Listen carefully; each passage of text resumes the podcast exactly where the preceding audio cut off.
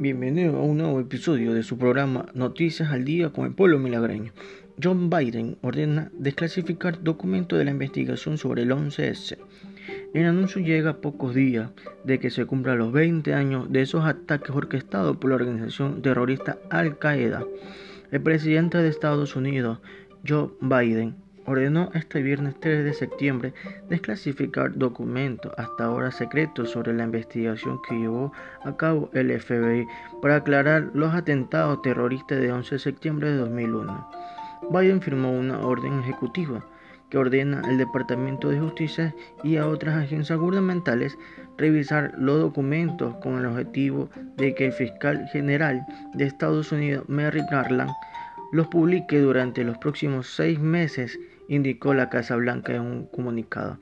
El anuncio llega pocos días de que cumplan los 20 años de esos ataques orquestados por la organización terrorista Al Qaeda, en los que murieron cerca de 3.000 personas.